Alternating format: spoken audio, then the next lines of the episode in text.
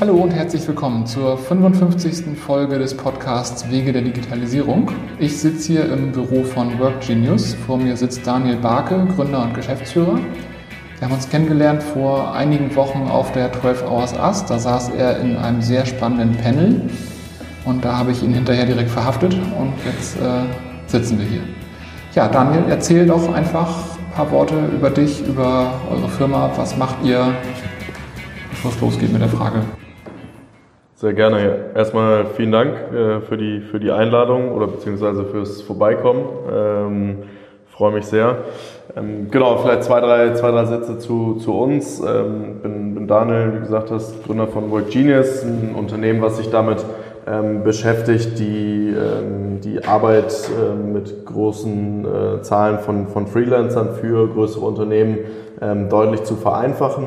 Äh, warum machen wir das? Weil wir seit sieben Jahren uns damit beschäftigen oder der, der Ansicht sind, dass die Art und Weise, wie wir in Zukunft arbeiten werden, äh, sich sehr stark verändern wird. Das heißt, ähm, es wird deutlich flexibler werden, es wird deutlich digitaler werden. Ähm, wir haben nicht mehr nur noch Festangestellte, ähm, wir haben nicht, nicht mehr nur noch ein Skillset, was ich lerne, was ich dann 20, 30 Jahre ausführe, sondern äh, Dinge werden, werden wesentlich schneller und flexibler, was man auch an vielen Zahlen sieht. Und wir aber sehen, dass äh, viele Unternehmen dafür einfach noch nicht ähm, ready sind, wenn man so will. Und ähm, wir entwickeln letztendlich Technologie, um den gesamten Prozess ähm, bei der Arbeit oder mit der Arbeit äh, mit Freelancern abbilden zu können. Das heißt, von der Selektion der richtigen Leute, wo wir sehr stark technologisch getrieben arbeiten, äh, bis hin zum, zum Matching auf die richtigen Projekte, bis hin zur Kommunikation, Abwicklung und dann eben auch bürokratischen Themen wie Payments, äh, Compliance, ja, so Themen wie ähm, äh, äh, steuerliche, rechtliche Themen, dass das eben alles vernünftig funktioniert und bilden das am Ende in einem Gesamtkonstrukt ab. Und ähm, das ähm, machen wir letztendlich für Unternehmen in Größen äh, fünf Mitarbeiter bis äh, 100.000, also bis Konzerngröße ähm, und bieten denen letztendlich ähm, unsere Technologie und unseren Freelancer-Pool an, der mittlerweile so knapp 400.000 Leute in Europa und Nordamerika beträgt. Wow, das, das ist mächtig. Ähm, dann einfach aus, aus ganz eigenem Interesse raus, wie, wo sind da die Abgrenzungen? Also ich kenne zum Beispiel Upwork als Plattform. Mhm. Würde ich jetzt erwarten, ich meine, da, da finde ich individuell einzelne Leute. Ähm, ich habe vor einer Weile äh, Mirja Bester von Xing interviewt, die haben ähm, Hallo Freelancer mhm. gemacht. Aus dem Bauch würde ich jetzt sagen, du hast gesagt Technologie, gesamter Prozess. Ähm, ist das so, dass man bei den anderen eher sich nur die Ressource sucht und ansonsten alleingelassen ist? Oder wo, wo, wäre da die Abgrenzung? Genau, also wenn man es so ein bisschen traditionell betrachtet, dann ist, ähm, ist, ist, sind die, die genannten Plattformen eher eigentlich in Richtung Classified-Geschäft. Das heißt, ich publiziere ein Projekt, ein Projektvorhaben, bekomme dann irgendwie 40, 50 Bewerbungen und muss dann selber eigentlich selektieren, äh, welche Leute ich haben möchte. Und auch im Nachgang habe ich relativ viel Overhead. Also am Ende, was die Plattform machen, ist, sie geben mir einen guten Match, aber lassen mich dann mit dem weiteren Prozess allein. Und ich glaube, wenn man irgendwie mal einen Freelancer sucht, der irgendwie mal ein Logo designt oder der irgendwie ein, ein, vielleicht mal eine Übersetzung macht, ist das total in Ordnung und, und auch sehr zielführend. Ähm, wenn ich aber, und das ist eben das, was wir glauben, wenn ich das in meine Gesamtorganisation einbinden will und irgendwie zukünftig vielleicht darüber nachdenke, 50 Prozent intern äh, und 50 Prozent externe Ressourcen zu haben, dann ist das einfach nicht nachhaltig, ja, weil ähm, ich, ich kann sehr, sehr schwierig, also wenn ich jetzt mir vorstelle, 100 Leute ähm, einzeln über entsprechende Plattformen zu beschäftigen, da verliere ich mich so stark in dem Overhead, dass am Ende es keinen Sinn mehr macht, letztendlich die, die, die flexiblen Ressourcen zu nutzen, weil ich es wieder sehr, sehr starr mache. Und äh, da kommen wir letztendlich auch her, dass wir sagen, flexible Ressourcen müssen wirklich flexibel sein. Ja, also es bringt nichts, wenn ich einen Freelancer suche, der mal zwei Wochen für mich arbeitet und ich brauche aber vier Wochen, den zu finden, zu selektieren und zu briefen, dann muss ich es irgendwie anders lösen, weil es steht in keinem Verhältnis, vier Wochen zu suchen versus zwei Wochen Arbeitsleistung. Und ähm, das ist einfach das, was wir sehr stark dann durch Technologie lösen. Mhm. Ja, spannend. Ähm, jetzt ist ja genau dieses Thema New Work, ähm, flexibles Arbeiten, all das, also ich könnte jetzt noch zehn Buzzwords ähm, mir ausdenken. Ähm, das sind ja alles Sachen, die man mit Digitalisierung irgendwie in Verbindung bringt. Ähm, beschreib doch mal in deinen Worten, was ist denn dieses große, schwammige Wort der Digitalisierung? Ich glaube, es, sind, ähm, äh, ist eine sehr spannende Frage. Es ist äh, auch eine gute Frage, um dann einen Podcast letztendlich darum zu gestalten, weil ich glaube, so in, in, in, äh, in ein, zwei Sätzen es sehr schwierig ist, das ganze Thema sozusagen so stark runterzubrechen, dass man irgendwie sagt, das ist Digitalisierung. Wenn ich es aus meiner Perspektive ähm, sehe, dann ähm, hat für mich ähm, digitale Digitalisierung was zum, auf der einen Seite mit ähm, mit Fortschritt ähm, und Veränderung zu tun. Das heißt, irgendwas, was ich aus der ähm, alten Welt in Anführungsstrichen einen Schritt weiter projiziere in viele moderne Technologien, ist für mich Digitalisierung. Und das hat dann auch gar nicht so viel irgendwie zu tun, dass ich jetzt früher vielleicht was ausgedruckt habe und jetzt schicke ich irgendwie eine E-Mail, sondern für mich ist letztendlich Dinge einfach neu durchdenken und die Technologien und Medien, die wir heute zur Verfügung haben, dafür einsetzen zu können. Und das fängt dann letztendlich natürlich irgendwie bei klassischen äh, Sachen an, dass wir irgendwie früher alles ausgedrückt haben, heute ist dann irgendwie alles digital, ähm, aber geht letztendlich auch sehr stark mit in, in, in das Thema äh, Arbeit oder Work letztendlich mit rein. Und wenn man das dann eben auf das Thema ähm, Arbeit bezieht, ähm, dann ist für mich Digitalisierung letztendlich auch ein Aufbrechen von bestehenden Strukturen, dass ich zum Beispiel denke, ich muss immer alle Ressourcen bei mir intern in meinem Unternehmen am Schreibtisch auf dem Bürostuhl sitzen haben ähm, und ähm, sich davon zu lösen und zu sagen, wie kann ich eigentlich eine moderne Workforce aufstellen ähm, und, und letztendlich dann damit mein Geschäft auch nachhaltig irgendwie gestalten. Und ähm, das ist für mich letztendlich Digitalisierung, da die gesamten Medien und, und, und äh, Möglichkeiten, die wir haben, einzusetzen, um da zielführend arbeiten zu können. Mhm. Ähm, wie, wie weit seid ihr in diesem Aufbrechen der Strukturen beteiligt? Du hast gesagt, ihr habt einen, einen gigantischen Pool an Freelancern verfügbar. Ihr bietet diese Technologien. Ähm, jetzt wird wahrscheinlich ein Fünf-Mann-Unternehmen andere Anforderungen haben als jemand, der 100.000 Leute beschäftigt. Ähm, aber in, in, dieser Transformation, also angenommen, so ein, so ein, mittelgroßer Konzern kommt zu euch und sagt, wir wollen gerne hier einen Teil unserer Kapazitäten jetzt flexibler machen wie weit ist das einfach nur ein Verkaufen eurer Dienstleistung und wie weit seid ihr da Berater und transformiert diesen Konzern?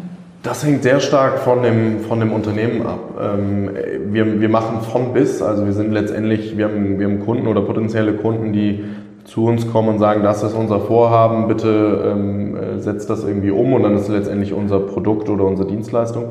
Wir haben aber schon viele Kunden, die auch zu uns kommen und eigentlich mehr oder weniger sagen, äh, wir finden es super, was ihr macht. Wir wollen, unsere Zielsetzung ist, in zwei, drei Jahren entsprechend äh, x Prozent ähm, unser Workforce ähm, flexibler gestaltet zu haben.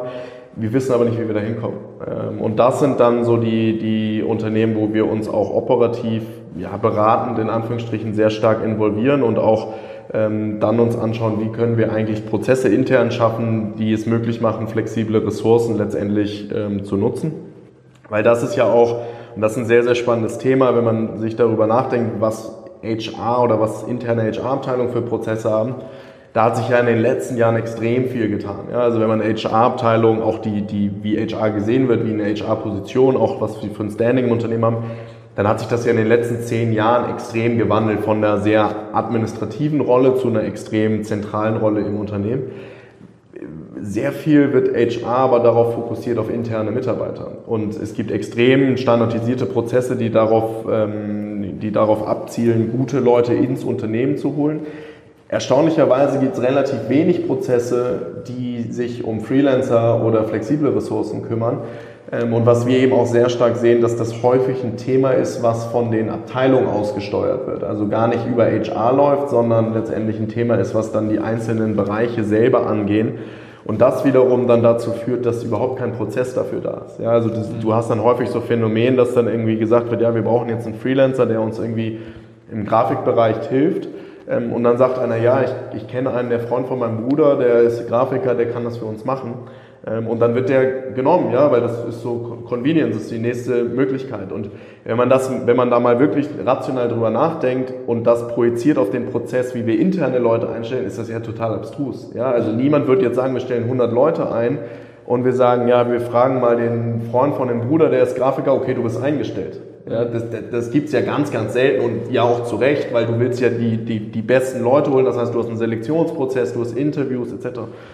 Und das sehen wir ganz stark, dass es durchaus den Prozess gibt für interne Mitarbeiter oder Recruiting interne Mitarbeiter, aber überhaupt keinen Prozess für den Einsatz flexibler Ressourcen, weil es letztendlich auch in der Vergangenheit nicht so wichtig war. Ja, der Großteil war intern. Aber die Art und Weise wird sich einfach verändern und Unternehmen müssen, glaube ich, aufpassen, dass sie den Trend nicht ver verschlafen oder verpassen, weil wenn irgendwann 40 Prozent der Workforce, was in den USA beispielsweise schon der Fall ist, ähm, freiberuflich aktiv ist und ich habe meine Prozesse darauf nicht ausgerichtet, dann kriege ich natürlich irgendwann ein Riesenproblem. Und ich glaube, das ist was, was Unternehmen auch gerade in Deutschland mehr verstehen müssen, dass ähm, es gut ist, wenn du deine HR-Prozesse digitalisierst. Ich glaube aber, du musst einen Schritt weitergehen und sagen, ähm, wie digitalisiere ich meine Prozesse, dass sie eben auch für flexible Ressourcen eingesetzt werden können.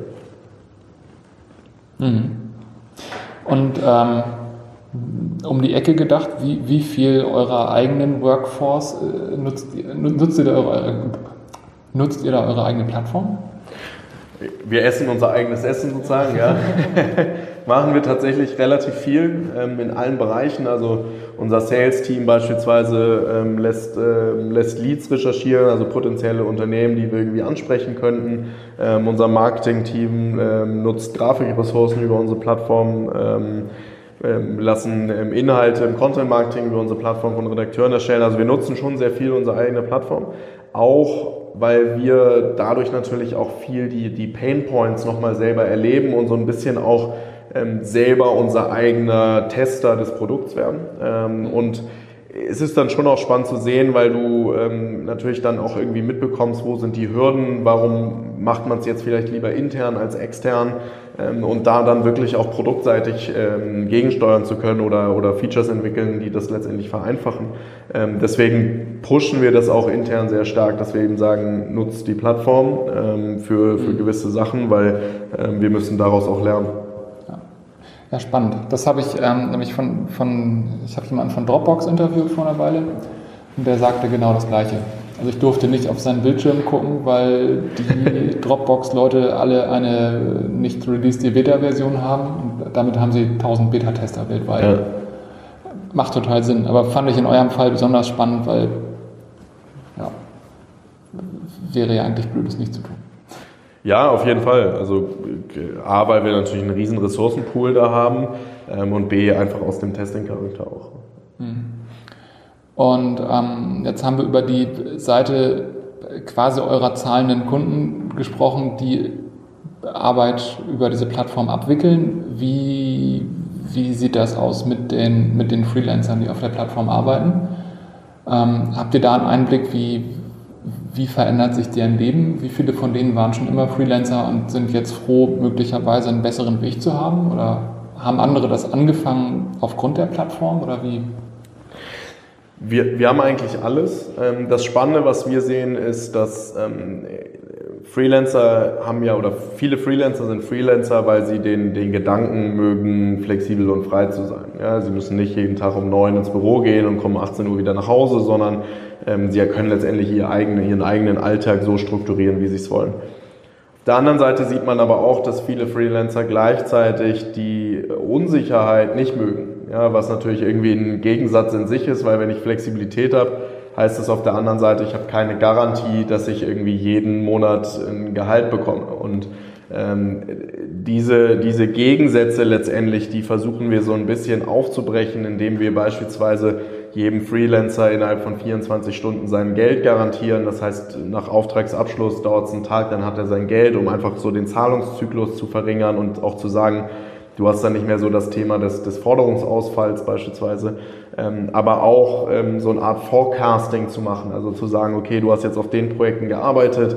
ähm, wir haben so und so viele ähnliche Projekte von anderen Kunden, das könnte dir in den nächsten drei Wochen nochmal zusätzlich 2000, 2500 Euro bringen, wenn du auf den Projekten auch arbeitest, um so ein bisschen dieses ja, Planungs ähm, den, den Freelancern letztendlich zu geben. Und ich glaube, das gibt dem einen oder anderen die Sicherheit, eher in eine Freiberuflichkeit auch vollständig zu wechseln. Also was wir viel bei uns gesehen haben, ist, dass wir Leute hatten, die am Anfang vielleicht mal fünf Stunden die Woche gearbeitet haben, wo dann die Vermutung schon sehr nahe lag, dass sie irgendwie auch noch einen, einen festen Vollzeitjob oder vielleicht einen Teilzeitjob oder so nebenher ähm, ähm, hatten, mit dem sie ihren Hauptverdienst irgendwie ähm, hatten.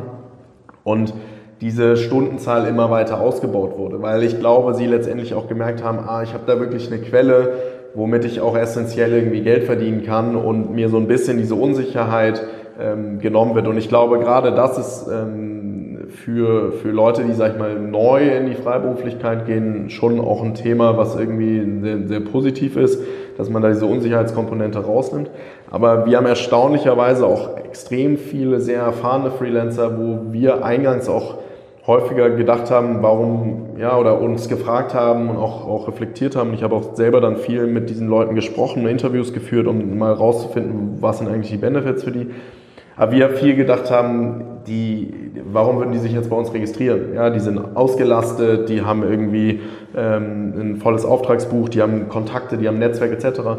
Und auch das war ganz spannend, dass die dann eben auch gesagt haben, ich muss bei WorkGenius keine Auftragsakquise machen, ja, ich muss mich nicht damit beschäftigen, dass ich irgendwie ein Angebot rausschicke, dann zwei Wochen nichts höre, muss keine Preisverhandlungen machen, weil das letztendlich standardisiert ist und äh, habe garantierte Zahlungen innerhalb von 24 Stunden. Und da haben wir dann schon auch gesehen, dass selbst Leute, die 20, 25 Jahre Berufserfahrung haben und äh, vom Netzwerk, vom Auftragswert her in Anführungsstrichen eigentlich uns nicht bräuchten, durch unser Produkt letztendlich einen Mehrwert haben. Und ich glaube, das ist auch das, wo, wie wir letztendlich auch unser Produkt entwickeln, dass wir sagen, unser Produkt muss für beide Seiten so eine Rechtfertigung oder, oder eine Daseinsberechtigung haben, dass ähm, wir letztendlich auch unseren Teil damit verdienen können, weil sonst hast du natürlich irgendwann auch das Thema wie bei jedem Marktplatz oder jemand, der zwei Parteien connected. Wenn du kein gutes Produkt hast, dann wird es irgendwann ähm, die Variante geben, dass die sagen, wollen wir es nicht ohne die, die ähm, äh, Leute von Work Genius machen oder die Plattform von Work Genius machen. Und ich glaube, das ist essentiell und ich glaube, da hat unser, unsere, unsere Plattform, unsere Technologie auf beiden Seiten viel Mehrwert, dass das eben nicht passiert. Mhm. Wie, wie funktioniert denn da die Preisverhandlung? Also ich, ich kenne zum Beispiel Upwork, also ich, wir nutzen selber das gelegentlich für kleinere Sachen, dass wir da Leute finden. Und wenn ich dann sehe, dass da Leute sich für 2,50 Euro die Stunde aus Hintertupfingen anbieten, ja. ähm, ich kann mir nicht vorstellen, dass das ein funktionierender Marktplatz ist. Und äh, teilweise bieten die sich für Preise an, wo ich sage, das wäre unethisch, das anzunehmen. Ja. Und andersrum, ich habe ja selbst als Freelancer lange gearbeitet. Da war es aber so, dass eigentlich meine Kunden darauf verstanden haben, dass ich dann auch bei denen im Office saß. Also die konnten, unterstelle ich mal, keinen Festen finden in der Zeit. Und dann haben sie mich halt für ein halbes Jahr als Freelancer da reingesetzt. Aber ja gut, da, da gibt es irgendwo, sag ich mal, marktübliche Preise. Aber online kannte ich bisher eher diesen Preiskampf. Genau, den, den ähm, nehmen wir komplett raus. Also wir standardisieren Preise, die auch ähm, von uns berechnet werden anhand von Vergangenheitsdatenpunkten, also dass wir uns angucken, für welche ähm, Werte haben letztendlich wir, wir Jobs erfolgreich gematcht, zum anderen aber auch, ähm, was ist so der durchschnittliche Preis, den, den die meisten Leute dafür verlangen würden von Freelancer-Seite ähm, standardisieren dann Preise für verschiedene Qualitäts- oder Erfahrungslevel. Ähm, das heißt, wenn wir sagen, du willst einen Freelancer haben, der irgendwie schon 20 Jahre Berufserfahrung haben, irgendwie Premium-Experte in Anführungsstrichen, dann hast du Preis X. Wenn du jemanden haben willst, der vielleicht eher ein Student ist, hast du Preis Y. Also es gibt so drei verschiedene Komponenten, ähm, die aber komplett standardisiert sind. Und ähm, da kann letztendlich auch nicht ähm, von, von, von abgewichen werden von Freelancer-Seite weil wir diesen Preiskampf eben nicht wollen. Ja, weil wir schon auch sagen, und ich glaube, das ist auch ganz wichtig vom, vom Mindset her, ist, dass ähm, häufig, gerade in Deutschland, ähm, schwappt immer noch so ein bisschen, wenn es darum geht, ähm, externe Ressourcen zu nutzen, schwappt immer noch so ein bisschen dieses ähm, Outsourcing nach Indien oder ähm, ja, ähm, Bangladesch etc. mit. Und das ist eben ganz wichtig. Ich glaube, das, das hat nichts mit externen Ressourcen zu tun. Ja? Und so positionieren wir uns auch nicht, sondern wir sagen, wir, wir, wir geben dir die besten Leute, aber die besten Leute haben halt auch ihren Preis. So. Und ähm, ich glaube, das ist letztendlich das Entscheidende, dass ähm, die, die Wahrnehmung sich da auch so ein bisschen verändert und dann eben gesagt wird, ja, wir wollen ein, ein gewisses Qualitätslevel dann auch haben und dafür sind wir auch bereit zu bezahlen und das funktioniert eigentlich auch sehr gut, weil ähm, diesen, diesen Preis, also wir sagen immer, there's no arbitrage on talent, also gute Leute sollten gut bezahlt werden und durch die Globalisierung und Digitalisierung müsste der Markt eigentlich nachhaltig auch wesentlich transparenter werden und es müsste eigentlich egal sein, wo du sitzt, weil dein Talent zählt und dein Skillset zählt. Ähm, und ob du dann in Brasilien in einem Dorf sitzt oder in Deutschland in der Großstadt, ähm, sollte vom Skillset keinen Unterschied machen. Klar hat man immer ein bisschen Justierung, weil es dann günstiger ist, aber in Brasilien, aber nichtsdestotrotz sollte die Person dann irgendwie nicht 2 Euro die Stunde kriegen, ja, wenn er das, die, dasselbe Talent, dasselbe Skillset hat wie jemand, der in Deutschland arbeitet. Mhm. Ähm, andere Hälfte der Frage finde ich jetzt spontan auch spannend. Ähm, wie, wie läuft das mit der Anwesenheit? Und, und also ich denke eher primär Erwartungshaltung der Kunden. Also einfach aus meiner Erfahrung raus, als ich noch Freelancer war, ich habe alle Projekte über Netzwerk bekommen, aber es ging halt auch immer darum, dass die jemanden gesucht haben, der ein existierendes Team aufstockt. Ist das bei euch Teil des, des Deals? Ich meine, damit würdet ihr ja wieder Tür und Tor öffnen der Möglichkeit, ja komm, lass dich doch hier anstellen. Ja, also es gibt schon, schon, schon einige Projekte, wo das passiert, also wo letztendlich Leute dann auch vor Ort sind, aber ähm, unser Kerngeschäft ist ganz klar ähm, remote und, und nicht vor Ort. Ähm, das ist so ein bisschen das Thema, was ich eben gesagt habe. Häufig ähm, ist eine gewisse, ja, ich will jetzt nicht sagen Angst, aber eine gewisse, ähm, äh, gewisse Beharrlichkeit ähm, darauf, dass die Leute vor Ort sein sollen, aus den Gründen, dass irgendwie sagst, ja, wir haben das schon mal probiert, mit Remote hat nicht funktioniert oder dann ähm, war, die, war die, die Kommunikation nicht gut oder dann gibt es ja viele Gründe, warum das dann nicht funktioniert hat, aber ähm, wir versuchen die Kunden meistens dann dazu überzeugen, dass sie sagen, lassen Sie uns mal ein Projekt ausprobieren ähm, und wir zeigen letztendlich mal, was, der, was unsere Technologie, unsere Struktur, unsere Teams etc. für einen Mehrwert haben, auch wenn sie nicht unbedingt vor Ort sind. Ähm, und überzeugen damit eigentlich in der Regel dann die, die Kunden, dass es eben doch möglich ist. Weil häufig funktioniert das Arbeiten außerhalb des Büros nicht aufgrund verschiedener Faktoren, wie beispielsweise, dass das Briefing nicht gut ist. Ja, weil mhm. wenn du jemanden ähm, briefst, der im Büro sitzt und dir fällt irgendwie nach zwei Minuten ein, ach, mach das mal doch irgendwie anders, dann rufe ich das über den Schreibtisch rüber. Ja, das heißt, wir sind gewohnt, im Büroalltag nicht akkurat zu briefen, weil du es jederzeit justieren kannst. Wenn ich jemanden remote briefe, wird, diese, diese, diese, ähm, wird es wesentlich wichtiger, akkurat zu sein im Initialbriefing, weil ich eben nicht mehr so leicht und so schnell dann direkt mal über den Schreibtisch werfe und sagen kann, mach mal doch links rum anstatt rechts rum. Natürlich gibt es dann irgendwie auch Möglichkeiten äh, ja, über, über Kommunikationstools, das dann auch äh, zu kommunizieren, aber ähm, es ist nicht so leicht ähm, von der Handhabe her, wie wenn, ich, wenn wir uns gegenüber sitzen und ich sagte jetzt, ja, mach mal lieber rot anstatt blau, so den Button. Ähm, mhm. Und das ist zum Beispiel was, wo wir auch sehr viel Technologie einsetzen, so, so Art Briefing-Generatoren, wo wir das Briefing checken und gucken, ist unserer Meinung nach das Briefing vollständig oder ist, fehlen essentielle Informationen, die der Freelancer auf jeden Fall braucht, um das Projekt ausführen zu können. Und das ist, glaube ich, auch was, wo, wo noch sehr, sehr viel Optimierungsbedarf einfach oder Optimierungsmöglichkeiten gibt. Und das ist nur so ein Beispiel. Wenn man da so ein paar Sachen justiert und behebt, hat dieses äh, Projekt schon eine wesentlich höhere Erfolgschancen. Und mhm. ähm, da muss man, glaube ich, so ein bisschen ansetzen und das einfach ein bisschen effizienter gestalten. Ja, spannend, weil also das ähm, ich denke, genau das ist das, das Schwierige, es erfordert halt Skills auf beiden Seiten. Ne? Also wenn ich jetzt eigentlich immer nur hier ein, ein ganzes Team lokal geführt habe und da ist auf einmal jemand remote, ich muss anders kommunizieren, aber das habe ich ja vielleicht nie gelernt. Ja. Ja, es gibt ja diesen schönen Spruch, shitty in, ähm, Input, shitty Output. Ähm, und da ist schon viel, schon viel dran. Ja? Und ja.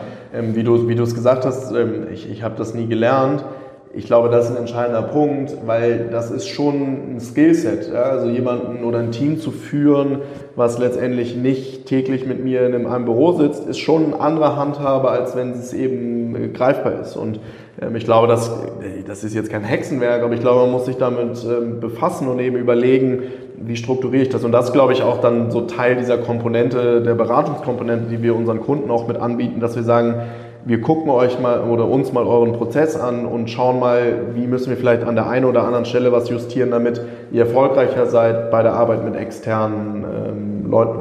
Hm. Ja, cool. Also super spannendes Thema auf jeden Fall. Ähm, was ist denn eure größte Challenge, an der ihr gerade kämpft, die, die man so irgendwie in dieses Feld Digitalisierung vielleicht schmeißen kann? Ich glaube, die, ähm, die, die, größte Herausforderung ist tatsächlich die Diskrepanz zwischen dem, was ähm, von Unternehmen nach außen gelebt wird und dann im Detail umgesetzt wird, ähm, zum einen und zum anderen, was der Wille ist und was wirklich die Umsetzung ist. Vielleicht als Beispiel, wir hören sehr, sehr oft, dass wir eben sagen, ja, wir wollen eben jetzt, wir wollen das nutzen, wir wollen mehr externe Ressourcen bei uns einbinden, wir wollen flexibler werden, wir wollen ähm, das Thema anders denken. Und dann wird, fangen wir irgendwie an mit der Implementierung und ähm, dann ähm, sieht man eben, dass ganz, ganz viele Strukturen überhaupt nicht darauf ausgelegt sind. Ja? Oder dass beispielsweise irgendwie das, was nach außen hin vielleicht irgendwie gesagt wird, dass das vielleicht nach innen gar nicht gelebt wird. Und ich glaube, da gibt es halt gerade bei so Wörter wie Digitalisierung, New Work etc., das so, sind ja so Buzzwords geworden.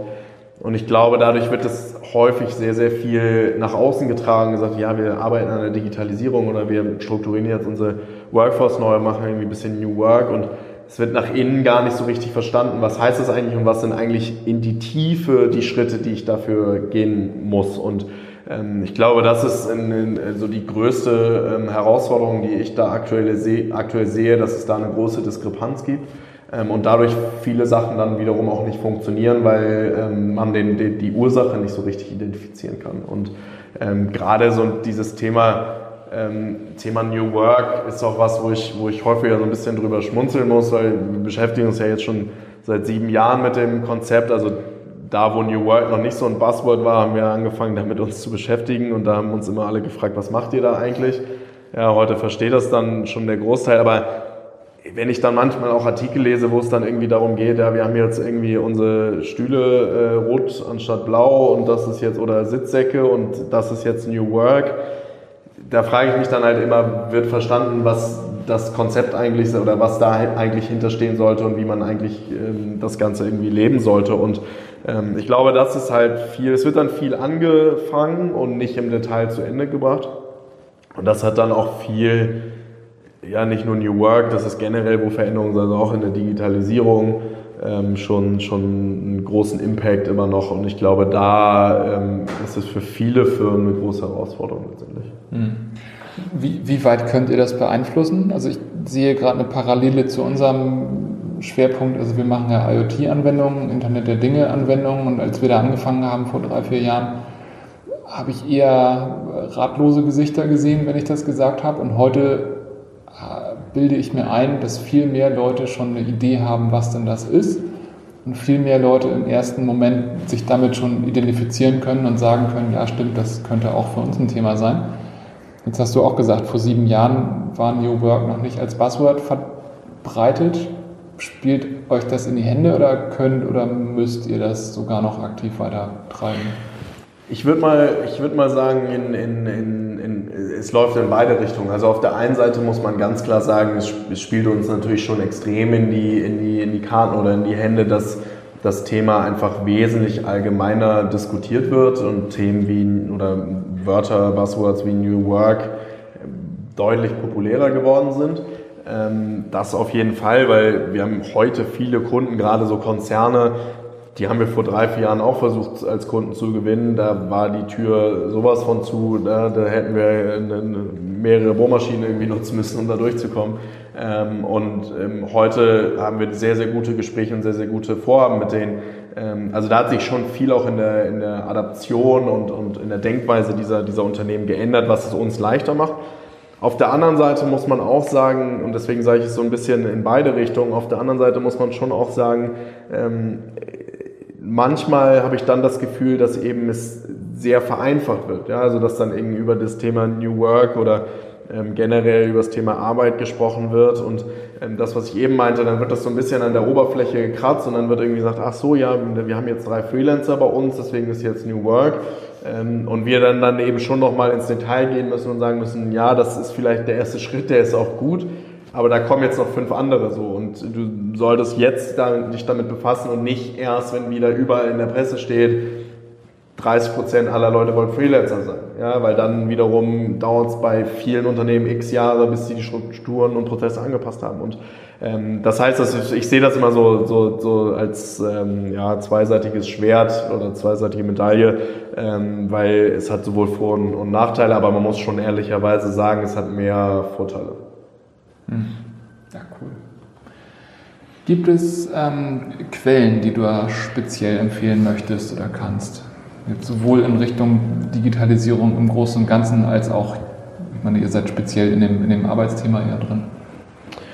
Ähm, ja, also ich, ich persönlich ähm, bin ein großer Fan von, von TED-Vorträgen. Also ich nutze immer die, die Plattform sehr gerne, ähm, um, um da irgendwie in, ja, mir neue Informationen, Mehrwert äh, zu holen. Ähm, das hat natürlich irgendwo was mit Digitalisierung zu tun, weil es komplett digital ist und ich kostenlos mir sehr viel Wissen aneignen kann, auch in Feldern, die vielleicht gar nicht so viel mit meinem äh, Tagesgeschäft zu tun haben. Das finde ich immer sehr spannend, auch mal zwischendurch irgendwie was zu, zu hören oder zu lesen, was irgendwie komplett von dem eigenen Tagesgeschäft weggeht, um einfach auch den Horizont so ein bisschen ähm, zu, zu erweitern. Ähm, ich glaube, das ähm, ist, ist sehr spannend und ich glaube generell, das ist jetzt nicht so die, die eine Quelle, aber generell eben sehr offen zu sein und ähm, äh, immer wieder Neues äh, zu machen. Also viele haben ja auch, und kann ich auch total nachvollziehen, aber viele haben ja so irgendwie sagen, ja, ich habe so meine ein, zwei Quellen und da gucke ich immer. Ähm, ich sehe das eher ein bisschen anders und sage, ähm, ich versuche eigentlich immer wieder neue Sachen auch irgendwie dazu zu holen. Also Podcasts sind jetzt ein super geniales Format, weil ähm, man kann es überall hören, ja, ob ich in der Bahn, im, im, im, Bus oder wo auch immer bin, irgendwie auf dem Weg nach Hause laufe. Ähm, ich kann mir immer neue Informationen, neues Wissen dazu holen. Ähm, das heißt, Podcast generell ist, glaube ich, ein, ein super Format. Ähm, und da höre ich dann auch ähm, einfach Formate, die, die komplett breit gestreut sind. Hm. Okay. Geht mir genauso. Ähm, okay, dann würde ich zur letzten Frage für jetzt und hier kommen. Gibt es jemanden, den du gerne in einem späteren Interview mal von mir interviewt hättest? Ähm, da gibt es äh, gibt's, äh, bestimmt, bestimmt viele. Ich weiß jetzt nicht, wie gut dein, dein äh, Netzwerk und Radius ist. ich bin bereit, Herausforderungen anzunehmen. Nein, also ich glaube, es gibt natürlich irgendwie die, die Leute, die, sag ich mal, ähm, generell sehr, sehr prägend sind, die wahrscheinlich auch viele Leute gerne mal irgendwie in einem Podcast ähm, äh, hören würden. Ich glaube nach wie vor, oder ich finde nach wie vor, ist, ist ähm, Jeff Bezos ist so einer der Persönlichkeiten, der das Thema Digitalisierung, Veränderung, jeden Tag neu denken, ähm, ich glaube, es gibt wenig Personen, die wahrscheinlich so prägend für das Thema sind wie er. Ähm, ich weiß jetzt nicht, ob du an ihn rankommst, wird wahrscheinlich eher schwieriger, aber du hast ja gesagt, ich darf mir jemanden wünschen. Ja, ja, deswegen, ja. Ich habe ähm, auch schon Elon Musk auf der Liste stehen. Also. Ja, genau. Also ähm, ich glaube, man muss, man muss ja auch ähm, nach, nach höheren Zielen streben. Äh, und ich habe neulich gelesen, Elon Musk hat beim Hamburger Bürgermeister angerufen, weil die Zulassungsbehörde zu langsam arbeitet. Also vielleicht kann der dir Kontakt machen. Ähm, nein, aber ich glaube, gerade was das Thema Digitalisierung Dinge durchdenken, neu denken, immer wieder den Ansatz zu haben, wir machen Sachen neu. Ich glaube, es gibt wenig bessere Leute als Jeff Bezos dafür. Hm. Okay, ich nehme die Herausforderung an. Sehr gut. Okay, ja, cool. Dann würde ich sagen, bin ich durch mit meinen Fragen für hier. Ganz vielen Dank für deine Zeit. Ich danke dir. Ähm, ja, das war das 55. Interview mit Daniel von Work Genius. Ähm, alles, was wir so genannt haben an Quellen und so weiter, findet ihr wie immer auf wegederdigitalisierung.de. Das ist das 55. Interview. Ähm, wie immer, kommentiert gerne, teilt das Ganze in allen Netzwerken, die ihr so könnt, kennt und nutzt. Ähm, schreibt mir Kommentare, schreibt uns gute Bewertungen bei iTunes und so weiter. Ja, vielen Dank fürs Zuhören und bis zum nächsten Mal.